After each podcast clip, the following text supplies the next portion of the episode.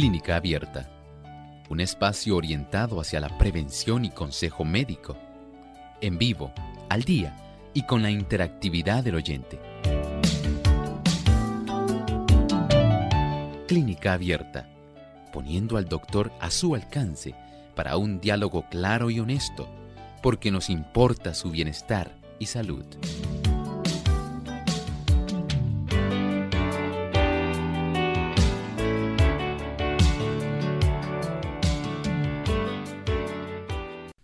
La epicondilitis lateral se debe a una inflamación y el microdesgarro de fibras de los tendones extensores del antebrazo.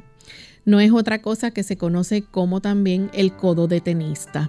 De eso vamos a estar hablando hoy en nuestro programa de Clínica Abierta.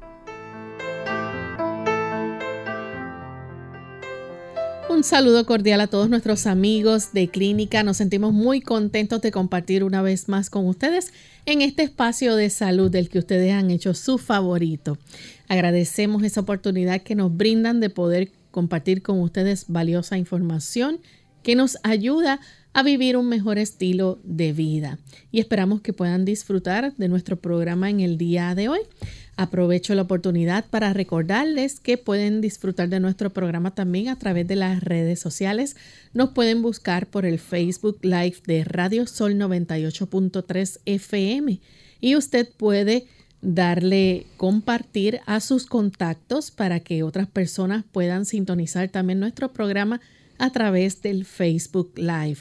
También puede participar escribiéndonos a través del chat Hoy específicamente estamos con este tema de epicondilitis lateral y sus preguntas deben ser con relación al mismo, pero a través del el chat pueden también participar, también a través del Facebook y las llamadas telefónicas luego de la segunda pausa. Queremos también saludar de forma muy especial a todos aquellos que nos sintonizan a través de la Iglesia de Barranquí, Gospel Radio Internacional, Sígueme 96.5 y Hope Radio Colombia. Así que esperamos que todos nuestros amigos allá en Colombia puedan disfrutar de nuestro programa y agradecemos a todas también las repetidoras de Sígueme en Arauquita, Fortultame, Saravena y Arauca que también les llevan este programa a todos los amigos allá en este lindo país. Así que gracias por sintonizarnos. Vamos en este momento entonces a darle una cordial bienvenida al doctor Elmo Rodríguez. ¿Cómo está, doctor? Muy bien, Lorraine. ¿Cómo se encuentra Lorraine? Feliz de estar aquí con usted y con nuestros amigos. Qué bueno, saludamos a nuestro equipo de trabajo y a tantos buenos amigos que hoy se han enlazado aquí a Clínica Abierta Muchas gracias por acompañarnos durante estos 60 minutos de salud. Y vamos a aprovechar entonces para compartir el pensamiento saludable de hoy. Además de cuidar tu salud física, cuidamos tu salud mental. Este es el pensamiento saludable en clínica abierta.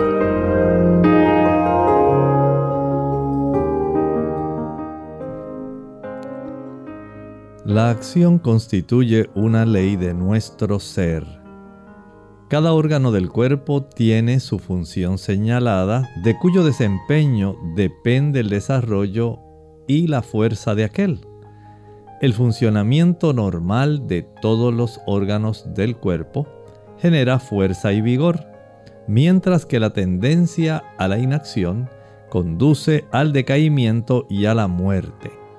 Inmovilícese un brazo siquiera por algunas semanas. Suéltesele después y se verá cuánto más débil resulta que el otro que siguió trabajando con moderación durante el mismo tiempo.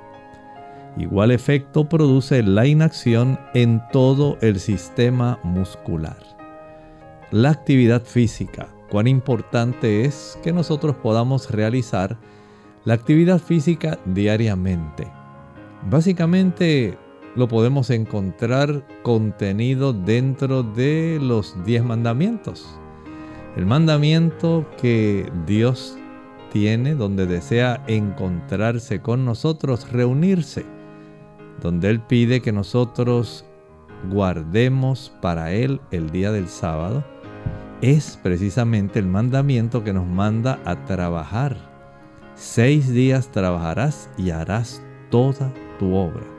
La actividad física es parte del quehacer humano. No hay tal cosa como que somos felices con la inacción, a no ser que usted sea alguna persona que esté discapacitada. En términos generales, el Señor pretende que usted pueda tener el beneficio de acelerar el movimiento de su sangre y de conservar la fortaleza y el vigor de todos los músculos de su cuerpo. Claro, no solamente hay que ejercitarse o trabajar, también hay que tratar de poner en función la mayor parte de músculos que tenemos en todo nuestro organismo. Y desde ese punto, el nosotros poder concertar una actividad que pueda trabajar la mayor parte de los músculos del cuerpo sería sumamente eficaz. El asunto es que usted y yo necesitamos la actividad. Por lo tanto, muévase para vivir. Agradecemos al doctor por compartir con nosotros este pensamiento que es un buen consejo también para aplicar a nuestra vida. Vamos a comenzar con nuestro tema en el día de hoy. Vamos a estar hablando acerca de la epicondilitis lateral o lo que se conoce también como codo de tenista. Doctor, ¿de qué se trata este tipo de lesión que puede ser? Este tipo de lesión, básicamente, tal como lo dice su designación, el término epi sobre cóndilo es el aspecto que tenemos en nuestros huesos, especialmente en la región del codo. Itis, inflamación. Así que tenemos una inflamación en el aspecto lateral, en la porción superior del cóndilo externo que tenemos precisamente en el área del codo. Y este tipo de inflamación puede estar acompañada de minúsculos desgarros musculares en la región de la inserción de músculos que nosotros tenemos para facilitar los procesos de extensión. Recuerde que nosotros tenemos dos grupos eh, principales de músculos en nuestro antebrazo. Los que son extensores, y los flexores. Gracias a este tipo de músculos, nosotros podemos, por ejemplo, un caballero puede atornillar.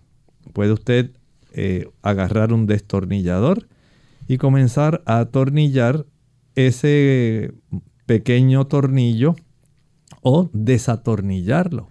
Y este tipo de movimientos donde usted gira, gira, gira, puede facilitar que la persona, gracias a un movimiento repetitivo, pueda desarrollar este tipo de inflamación local que resulta bastante molesto y que genera bastante dolor. Doctor, y lo interesante de esto es que no necesariamente esto le tiene que pasar a un atleta, o sea, le puede pasar a cualquier persona esta lesión. Correcto, puede suceder especialmente cuando el movimiento es de índole repetitiva, constante, y si esta persona no descansa o hace demasiado ese movimiento similar continuamente, por eso hablaba, digamos, de la persona que está atornillando o desatornillando algún tipo de tornillo, ¿verdad? Puede generar este problema si lo hace con mucha frecuencia. Sabemos que hay personas que eh, se dedican a labores de armar y desarmar muchos aspectos mecánicos y no siempre tienen algún tipo de instrumento eléctrico que pueda facilitar este tipo de proceso. Y las personas lo hacen manual. Pero también ocurre, como estaba hablando Lorraine al inicio de la introducción del programa, en el tenista también ocurre, digamos, en aquellas personas que practican remo. Estas son las personas que generalmente tienden a desarrollar más este tipo de inflamación en el cóndilo externo de nuestro codo y de tal manera que la persona va a generar una serie de molestias, mucho dolor e inflamación que se agudiza especialmente con los movimientos y que generalmente cuando usted reposa de la actividad va a tener alivio. Vean entonces que esta inflamación que se genera en estos músculos, especialmente en la región del antebrazo, la porción externa cercana ahí al codo, es la zona principal donde se desarrolla todo este tipo de cuadro clínico. Doctor, y esto, ¿verdad? Este, ¿qué área comprende del brazo? ¿Es el antebrazo y qué otras áreas también? Generalmente eh, involucra más el antebrazo, la región externa y la muñeca.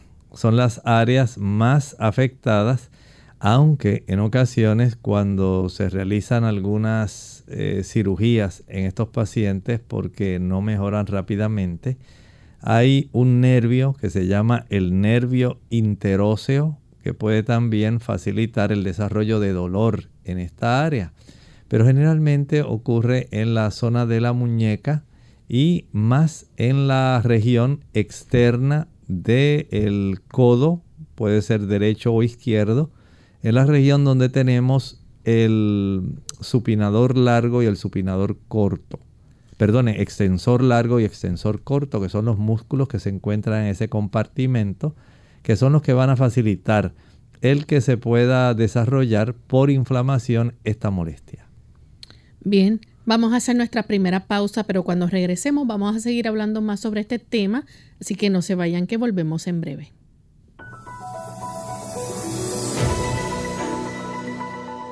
Principios del ejercicio saludable. El ejercicio debe ser regular por lo menos 30 minutos al día. Debe ser vigoroso pero no violento. Además debería variar entre caminatas, jardinería, etc., para darle el mejor uso a todos los músculos del cuerpo. Y debe ser placentero para que produzca los efectos más beneficiosos.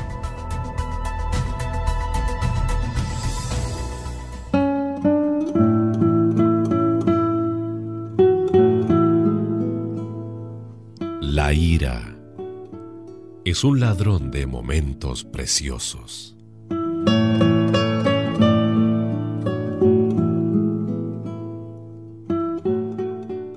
La dieta de la longevidad. Hola, les habla Gaby Zabalúa Godard en la edición de hoy de Segunda Juventud en la Radio, auspiciada por AARP. Aunque la dieta de la longevidad no es un fenómeno nuevo, últimamente se ha vuelto popular debido a nuevos datos científicos que la acreditan como un régimen eficaz para extender la vida.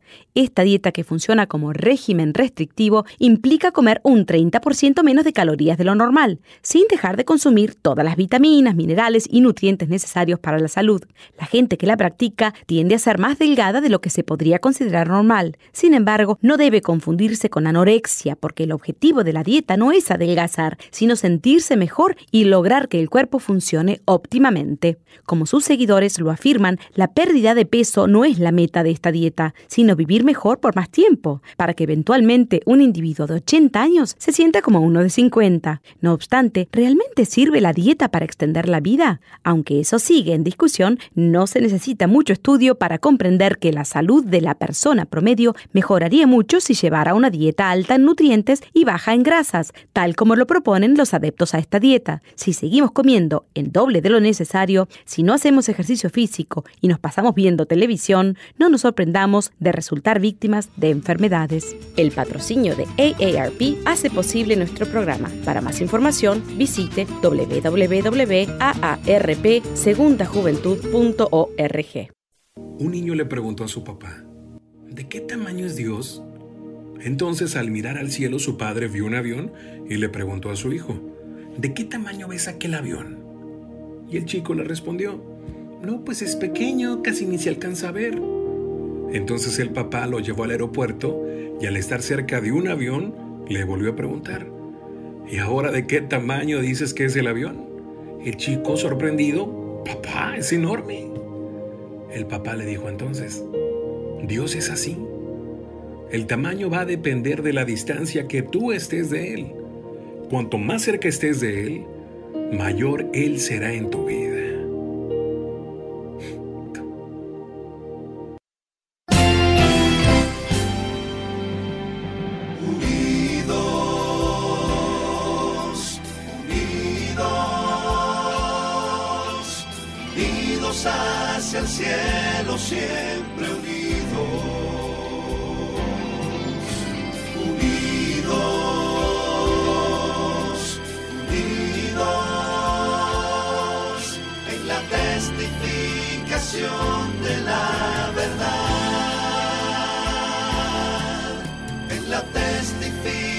De la.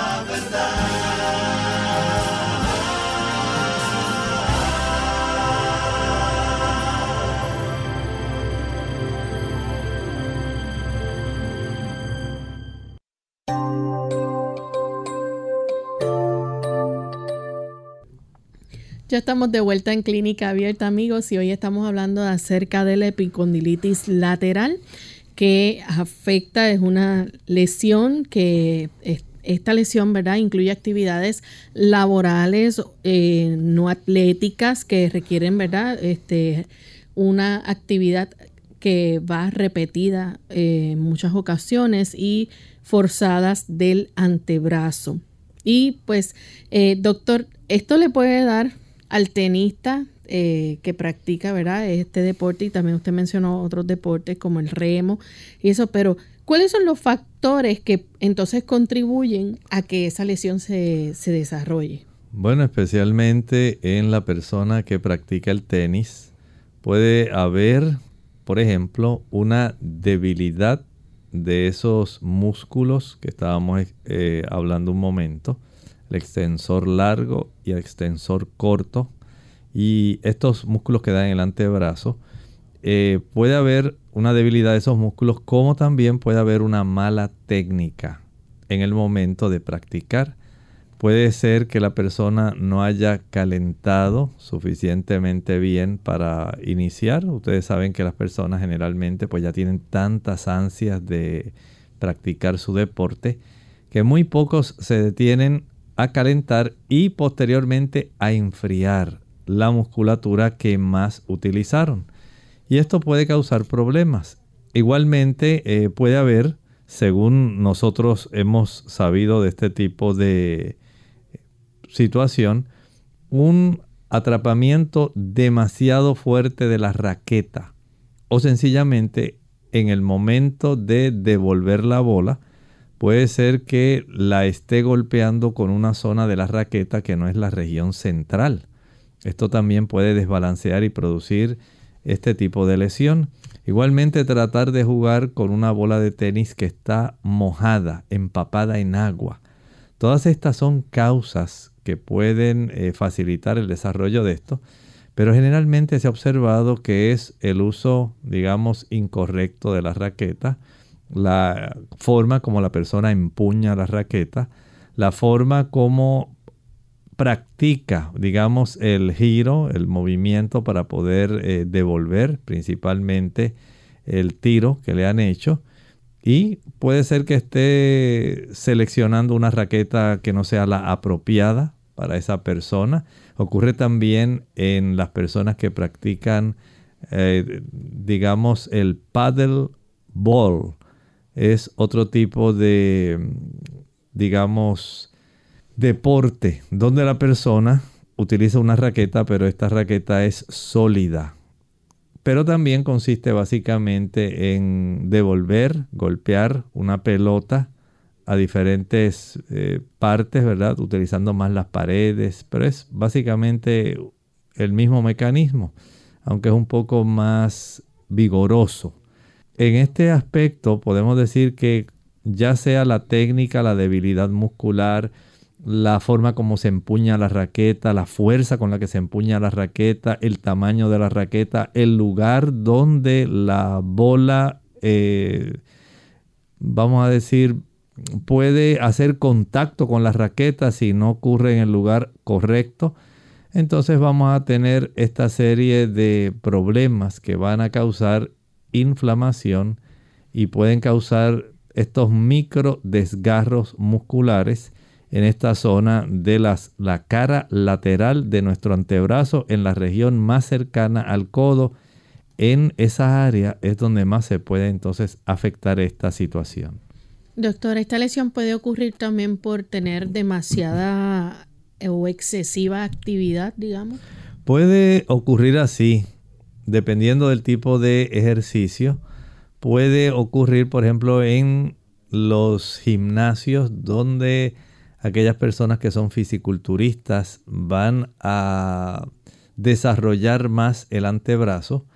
Observe cómo se detienen con calma y pueden levantar con la muñeca, básicamente, una cantidad de peso que en muchas ocasiones es excesiva. Y la frecuencia, la repetición del movimiento en esa área, dando lugar a que haya esta sobrecarga, porque es una de las causas también, la sobrecarga, el sobreesfuerzo. Pero la sobrecarga muscular en esos músculos extensores largo y corto pueden facilitar el que esto se desarrolle. De tal manera que si por un lado el equipo, por otro lado la técnica, por otro lado la debilidad muscular, son todas ellas en conjunto. Pudieran decirse una forma, son un conjunto de factores por los cuales este problema puede comenzar a dar una frecuencia de episodios que puede trastornar a la persona y que ya en vez de ser algo agudo, se puede tornar crónico. De tal forma que es mejor comprender esto para evitar complicaciones ulteriores. ¿Cuáles son los síntomas que va a sentir la persona que tiene epicondilitis? Obviamente va a tener un dolor ahí presente, ¿no? Va a tener mucho dolor. Recuerden que los procesos inflamatorios generan dolor. Y si tenemos este involucramiento de los músculos extensores largo y corto, entonces por supuesto el dolor va a ser precisamente en esa zona de los tendones eh, va a ser bastante molesto. Tan molesto que la persona, por ejemplo, cuando va a saludar a otra persona que hace tiempo que no ve, trata de no estirar su brazo para evitar generar más dolor. Sencillamente trata de acortarlo, eh, flexionarlo en un ángulo que no le resulte el desarrollo de una molestia, porque en realidad la persona va a sentir la molestia en el momento, digamos, de chocar la mano. Y esto entonces va a traer que la persona no sienta alegría de estar saludando y de estar practicando nuevamente el deporte, porque ha visto como un proceso inflamatorio le está generando tanta incomodidad que prefiere evitar y generalmente las personas cesan de practicar algún deporte que conlleve la inflamación de esta área. Doctor, entonces, ¿cómo, eh, verdad, la epicondilitis puede ser eh, manifestada en las personas? Simplemente eh, haciendo la actividad, cuando están realizando la actividad, o aunque no estén haciendo la actividad, pueden sentir entonces. Bueno, si este tipo de situación donde se ha desarrollado una inflamación y se genera dolor, la persona lo lleva ya de una manera crónica, puede esto facilitar el que aún en reposo, especialmente en las mañanas, la persona pueda sentir incomodidad e inflamación en esa área. Por supuesto, el decir reposo no es solamente que esté sin hacer nada es sencillamente tratar de evitar los movimientos repetitivos que llevaron al desarrollo del problema. Y ahí entonces ya tenemos una situación que hay que atender porque de que usted hacer adecuada y acertadamente los procesos o los factores de una manera correcta, el beneficio que tendrá va a ser mucho más prolongado, va a ser mucho más largo y evitará una recidiva o sencillamente eventualmente el que este cuadro se pueda desarrollar con una, un intervalo de tiempo más corto y resulte más molesto a la persona aún con una mínima cantidad de actividad. Entonces hace imperioso que la persona comprenda su problema, sepa cómo tratarlo y sepa cómo evitar que se desencadene nuevamente. ¿Cómo se diagnostica entonces la epicondilitis lateral? Hay que comprender que ir al médico pues es en esto muy importante. El médico le va a hacer una serie de preguntas Y ahí usted le va a relatar. Dice, mire doctor, lo que pasa es que yo llevo ya 17 años jugando tenis. Y de esos 17 años eh, he pasado algunos años ya con lesiones que se me han provocado. Y recuerdo que por lo menos en una ocasión empezó a desarrollarse un dolor terrible en el área del antebrazo, en la región externa. Y ahí entonces hubo que darme algunos analgésicos antiinflamatorios. Pero ahora, doctor, estoy observando que esto se me está desarrollando con más frecuencia. Y es más, a veces en la mañana noto que ya me duele y no he hecho nada. Sencillamente he estado usando mis brazos para hacer algún tipo de movimiento sencillo que es necesario. Pero noto que hay algo que no está bien no me siento adecuadamente. Entonces aquí la persona tiene que optar por tratar de hacer lo mejor posible para evitar consecuencias, eh, desgarros ulteriores y en términos generales evitar una gran inflamación que pueda prolongar el problema que esta persona tiene.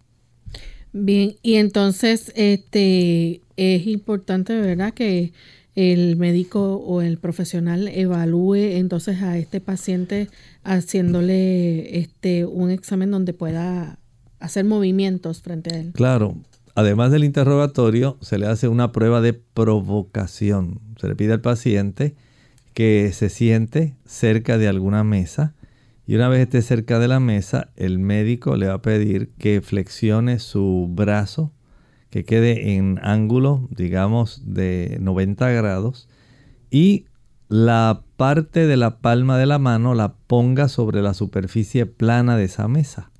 Ahora el médico va a cubrir con su mano la palma de la mano en la región dorsal de la región de la corresponde a la mano del paciente y ahora le va a pedir que la pueda levantar al tratar de levantar este, esta área del hombro con el antebrazo, va a notar que en el momento en que comienza a flexionar poco a poco el brazo, va a, a desencadenar un dolor que va a resultar bastante, digamos, eh, evidente.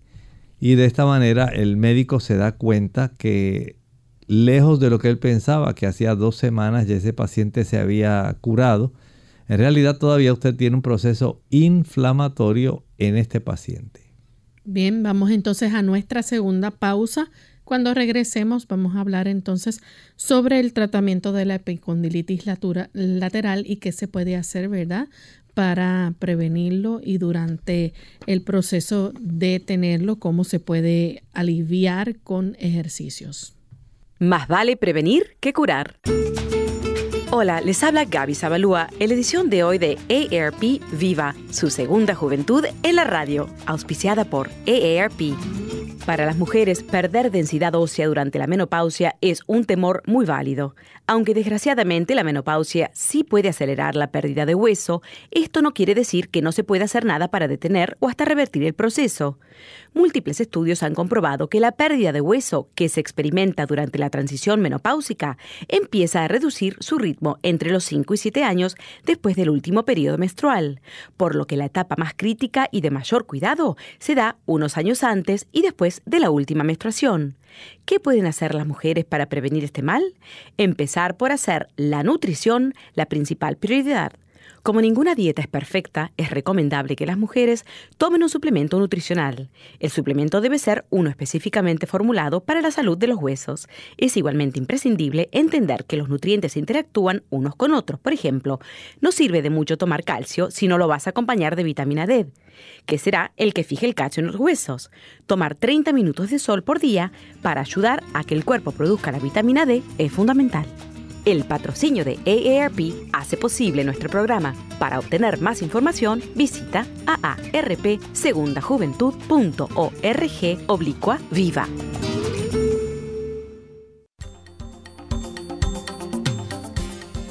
El calcio es uno de los minerales más importantes que nuestro cuerpo necesita para mantener una salud óptima, ya que es el responsable de infinidad de procesos indispensables para su buen estado. Caminar a diario puede ayudarle a perder peso y a mejorar su capacidad cardiovascular. Ah, no me diga que no tiene tiempo para hacer deporte. Hmm, deje ya de buscar excusas para ponerse en forma. La respuesta la tiene a sus pies. Claro, literalmente. Andar es un ejercicio sano, sencillo, al alcance de todos y que le puede ayudar a liberarse de los kilos de más. ¿Y sabe qué? El único requisito para caminar es calzar un buen par de zapatos y usar siempre calcetines para evitar rosaduras o ampollas. Para obtener los beneficios cardiovasculares que proporciona caminar, no basta con ir de shopping o deambular tranquilamente. Es importante que ande a un ritmo alto y constante durante 20 minutos, como mínimo. Se considera que el ritmo de una persona sana debe ser de unos 5 kilómetros por hora, lo que equivale a unos 12 minutos por kilómetro. Y para quemar grasa es imprescindible realizar esos 20 minutos seguidos. No sirve si se da dos paseos de 10 minutos cada uno. No. No, no, no. El organismo no empieza a fundir las reservas de grasa hasta pasado ese tiempo. Ah. Camine a diario porque mejorará su capacidad cardiovascular, tonificará los músculos y estimulará el metabolismo basal, lo que le ayudará a perder peso casi sin darse cuenta. Mm, Y recuerde que la práctica de ejercicio moderado y regular es más eficaz para perder kilos que el deporte intensivo, pero ocasional, como un juego de fútbol. Sabe, si nunca ha hecho ejercicio y está totalmente fuera de forma, pues comience dando un paseo vigoroso tres veces por semana. A medida que se encuentre mejor, aumente la frecuencia hasta hacer una buena caminata diaria.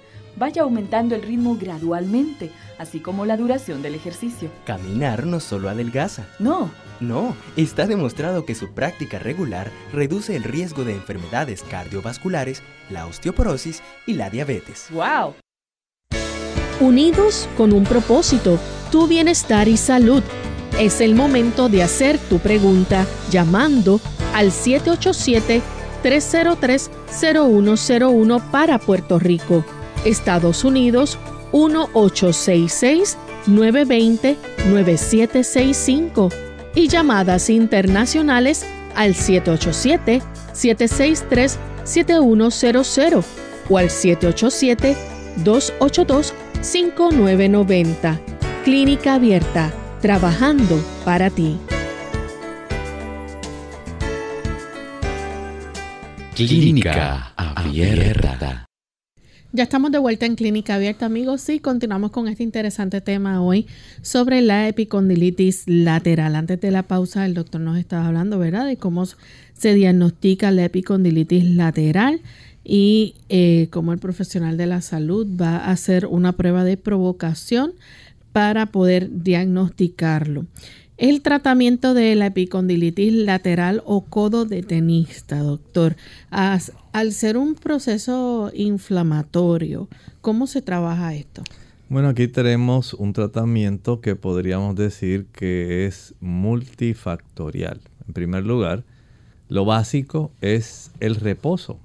Y no es solamente reposo de ausencia de actividad física, sino también usted tiene que reposar esa zona muscular, no es solamente, por ejemplo, que deje de practicar el tenis, sino también tiene que dejar descansar en forma intencional los músculos de esa región, los el extensor largo y el extensor corto que usted tiene ahí en el antebrazo, para que esta área entonces, si ya tiene estos micro desgarros, pueda facilitar el que se pueda ir recuperando. Este tipo de descanso en algunos pacientes puede requerir aproximadamente de 4 a 5 meses. Estamos hablando de un, un proceso, desde el inicio dijimos que es altamente inflamatorio por el aspecto de la actividad repetitiva.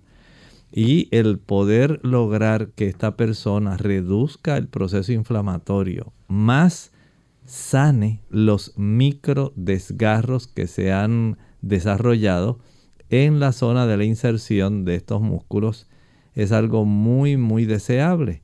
Y en ese aspecto, además del descanso, número dos, sí se recomienda el uso de una bolsa de hielo. La bolsa de hielo sobre esa área inflamada ayuda a reducir muchísimo la inflamación y también el dolor. Entonces, algo tan sencillo como el que usted pueda tener en su hogar, una bolsa de hielo, le llena suficiente de hielo, la aplica sobre la zona y por lo menos la puede dejar ahí aplicada por unos 20 minutos aproximadamente, seca, descansa un rato, puede ser una hora, hora y media, vuelve a aplicar de acuerdo a la severidad del dolor. Porque en estos pacientes, por ejemplo, cuando va a entrevista con el médico, puede referir, mire doctor, amanecí con algo de dolor, pero a medida que he estado utilizando mi antebrazo, eh, yendo de la posición supina a la posición prona. Esto quiere decir de el uso de su mano, el giro de su antebrazo con la palma de la mano hacia arriba, supina, con la palma de la mano hacia abajo, posición prona. Ese movimiento donde nosotros podemos alternar poniendo la palma de la mano hacia arriba o hacia abajo, que es básicamente lo que ocurre cuando usted está atornillando o desatornillando un tornillo. Pues por supuesto, ese movimiento a ese es el que nos referimos y especialmente cuando usted procede en el momento de desatornillar. Ese tipo de movimiento que usted cambia de estar básicamente con la posición de la mano mirando hacia abajo a la posición de la mano girando o mirando hacia arriba, ese es el que más puede eh, afectar. Así que el descanso, el hielo, en muchos casos el uso de algunos medicamentos como los analgésicos antiinflamatorios no esteroideos. Este tipo de productos pueden ser sumamente eficaces para reducir el proceso de la inflamación. Esa es la patología básica, un proceso inflamatorio. Y el uso de este tipo de, digamos, útiles recursos resulta muy adecuado. Pero si además de eso, Lorraine, le añadimos el practicar cierta fisioterapia, como por ejemplo algunos ejercicios de resistencia. De, resistencia, pero más bien de extensión. Son ejercicios que van a facilitar el extender con mucho cuidado, con mucha delicadeza, estos, este extensor largo y extensor corto ayudan muchísimo para que la persona pueda tener mucho alivio en su condición de salud de esta epicondilitis que ha desarrollado. Bien, doctor, sería bueno, ¿verdad? Compartir con nuestros amigos entonces cómo se puede ayudar a prevenir lesiones posteriores y cómo aliviar también ese dolor con algunos ejercicios. Claro que sí, miren, podemos por ejemplo eh, recurrir a algunos ejercicios que han sido bastante mm, adecuados y que usted básicamente puede encontrar en algunas eh, direcciones de internet Incluso hasta puede ver el video de este procedimiento de ejercicio. Por ejemplo, usted puede aplicar, digamos, una masilla sobre la mesa.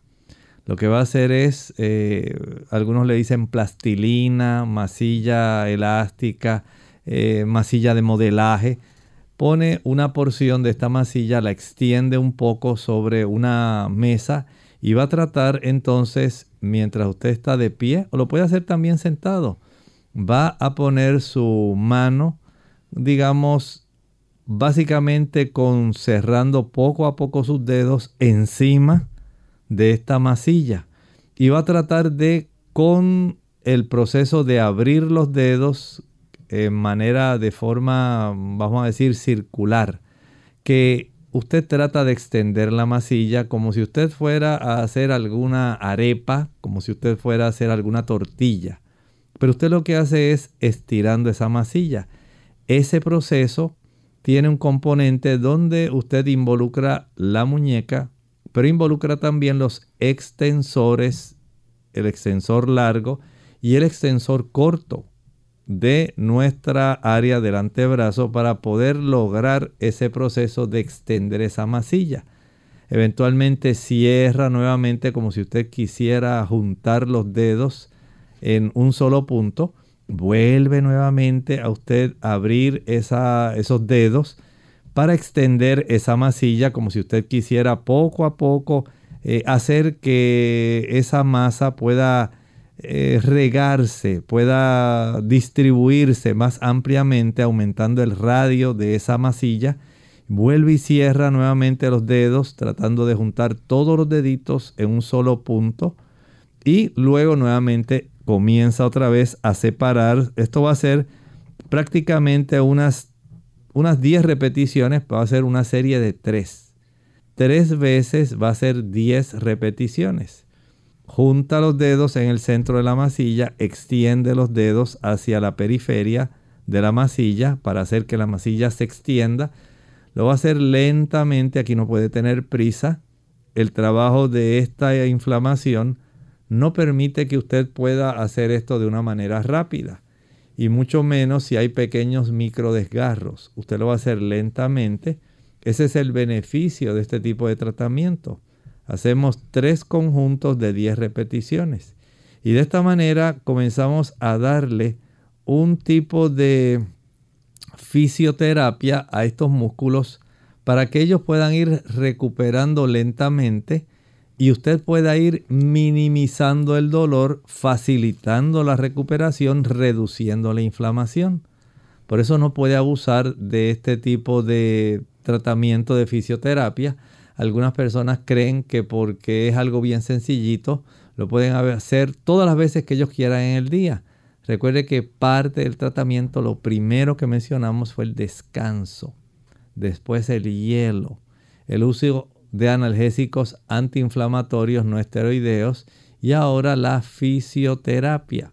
Aprovechar algo tan sencillo como este tipo de producto, una masilla de modelar que utilizan mucho los niños para hacer diferentes muñequitos y pues tener una actividad que sea de un procedimiento donde ellos puedan mostrar su creatividad, modelando algún caballito, algún animalito, pues usted la va a aprovechar sencillamente para, utilizando la resistencia que provee la masilla, facilitar que esos dedos puedan lograr tratar de vencer la resistencia de la masilla mientras usted va estirando esos dedos y eventualmente después los va encogiendo.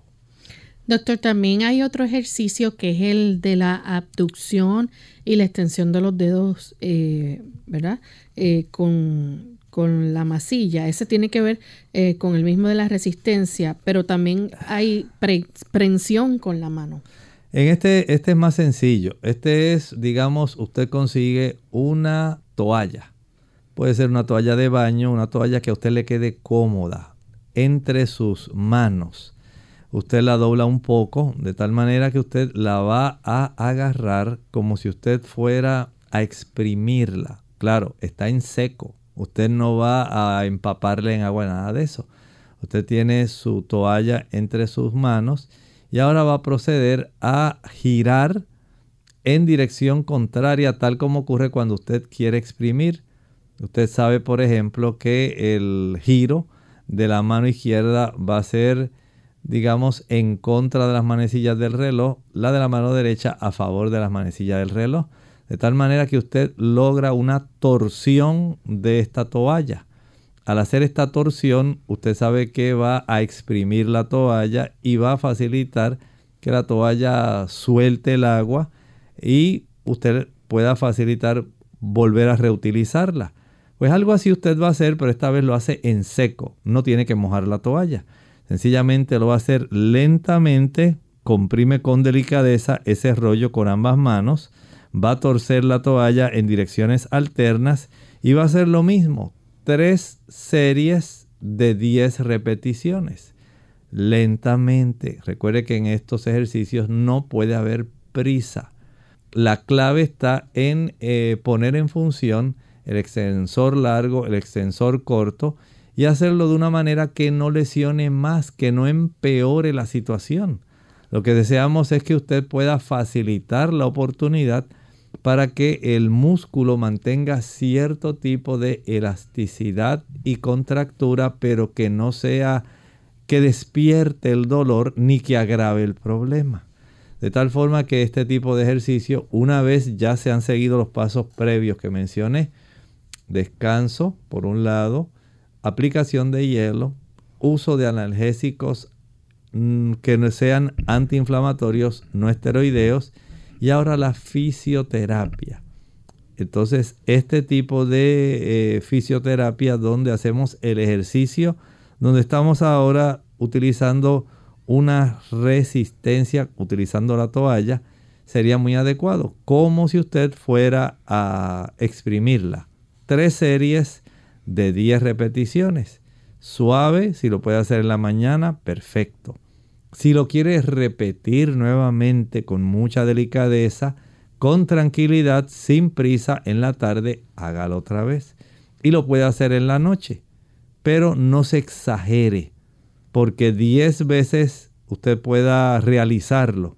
Ahora no va tampoco a esperar hacer esto 100 veces al día. No, no es necesidad de que usted haga eso. Hay que dejar descansar el músculo para bajar la inflamación.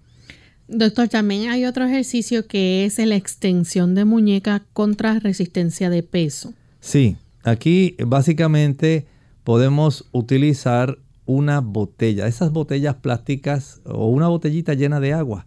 Usted básicamente lo que hace es poner esa, su antebrazo sobre una mesa y básicamente lo que hace es agarrar esa botella y pone que la palma de su mano, digamos, esté mirando hacia abajo mientras usted está agarrando la botella, de tal manera que usted lo que hace es elevar esa botella elevando, ¿verdad? Por supuesto, su mano.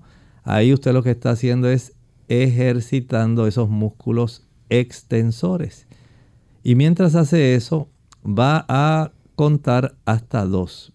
Pero la clave y el beneficio está cuando usted vuelve a facilitar el descenso de esta muñeca hacia la región más baja, pero lo va a hacer al conteo de cuatro eleva al conteo de 2 y va bajando al conteo de 4. De esta forma usted va a facilitar que se esté realizando un movimiento de contracción y relajación lentamente. No va usted, como le dije en los ejercicios anteriores, a realizar este tipo de actividad con prisa. No lo haga, se va a lesionar más. Así que agarrando su botella que está llena de agua, usted se acerca a una mesa, deja que su mano, literalmente con esa botella, cuelgue solamente la región de la mano por fuera de la mesa, mientras apoya sobre la mesa la región del antebrazo y usted está sentado de una manera cómoda. Trate de buscar una esquina de la mesa, como si a usted le fueran a tomar la presión arterial. Usted sabe que busca un lado de la mesa de tal manera que sea más fácil acomodar el antebrazo sobre la superficie de la mesa. Algo similar usted va a hacer ahora.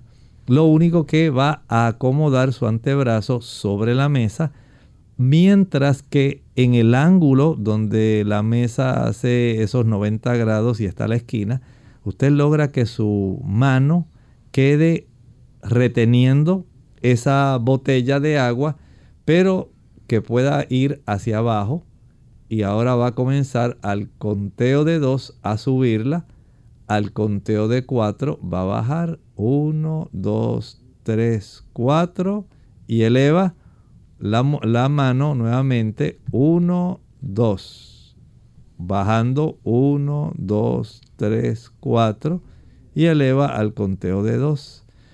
Hace igualmente tres sesiones de 10 repeticiones.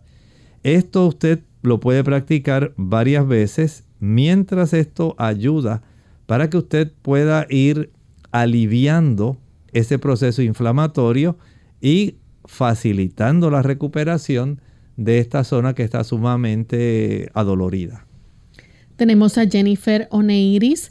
Ella dice que sufre de epicondilitis. Le inyectaron ella cree que tenía esteroides, la inyección, pero ahora le volvió el dolor y jamás ha servido de ese brazo. No puedo hacer fuerza con él. Es maestra. No puedo escribir en la pizarra, dice. ¿Cómo me pueden ayudar? Saben que el uso de corticoides o corticoesteroides es una de las medidas que también se puede utilizar, pero no se puede abusar de ella, porque lamentablemente este tipo de productos farmacéuticos, aunque sí reduce rápidamente la inflamación, cuando se abusa de la inyección de estos corticoides, puede facilitar procesos de degeneración también muscular. Recuerde que esto se aplica localmente, en forma inyectada. Actualmente hay otros productos que se pueden utilizar que no necesariamente tienen que ser corticoides, pero el abuso, el que usted siempre busque la forma más fácil de deshacerse del dolor, dice, ah, pues voy nuevamente a que me infiltren, a que me inyecten para salir rápido de este dolor porque tengo que volver a trabajar, yo no puedo estar faltando. Entonces ya cuando esto se hace tres veces, cuatro veces, cinco veces, es más fácil desarrollar este tipo de situación que usted está relatando y se hace ya el asunto mucho más crónico. En ocasiones es requerible el que la persona se someta a algún tipo de cirugía. Tal vez si lo inyectaron una vez o dos veces y usted no vio beneficio, se desalentó y tal vez prefiera la cirugía. En ese proceso de la cirugía puede esto ayudar para que se pueda reducir aún más el problema. Y como le estaba mencionando hace un rato, en ocasiones la fascia y las regiones entre los huesos pueden estar haciendo cierta compresión en un nervio que se llama el nervio interóseo. Y aun cuando usted le hayan tratado la región lateral, mientras este nervio interóseo pueda estar comprimido o inflamado, el dolor va a continuar y no es el objetivo el que usted se quede básicamente con el problema. Verifique qué ha ocurrido y si tiene que ir a un proceso de evaluación nuevamente con otro fisioterapeuta, vaya. Bien, hemos llegado ya al final de nuestro programa. Agradecemos a los amigos que estuvieron en sintonía. Esperamos que si está padeciendo de esta condición, pueda buscar alternativas, pueda practicar estos ejercicios que se le han aconsejado y que puedan mejorar de su condición. Ya hemos finalizado por el día de hoy, pero queremos invitarles a que mañana nuevamente nos acompañen en nuestro segmento de preguntas donde usted puede hacer su consulta. Así que vamos a finalizar con el pensamiento para meditar. En Apocalipsis capítulo 14 y el versículo 9 nos dice ahí, y el tercer ángel lo siguió diciendo a gran voz, si alguno adora a la bestia y a su imagen, y recibe la marca en su frente o en su mano, noten bien que este tercer ángel sigue a los dos anteriores. No salen de la escena. Uno comienza, comienza a proclamar el primer mensaje, temed a Dios y dadle gloria porque la hora de su juicio ha llegado. El segundo entra en el escenario y mientras va volando, este ángel proclama, ha caído, ha caído Babilonia, la gran ciudad, porque ha dado a beber a todas las naciones del vino del furor, furor de su fornicación. Y ahora entra en la escena el tercer ángel y este va proclamando que hay una situación especial. Si alguno adora a la bestia y a su imagen y toma la señal en su frente o en su mano. ¿Qué quiere decir esto? Bueno, continuaremos analizando el mensaje de los tres ángeles en el capítulo 14 del libro de Apocalipsis. Bien amigos, nosotros nos despedimos y será hasta el siguiente programa de Clínica Abierta. Con cariño compartieron el doctor Elmo Rodríguez Sosa y Lorraine Vázquez. Hasta la próxima.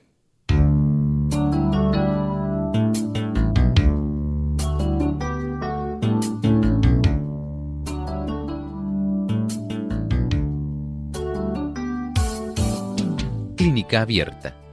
No es nuestra intención sustituir el diagnóstico médico Antes de poner en práctica cualquier consejo brindado en este programa, usted debe consultar con su médico. Hasta la próxima.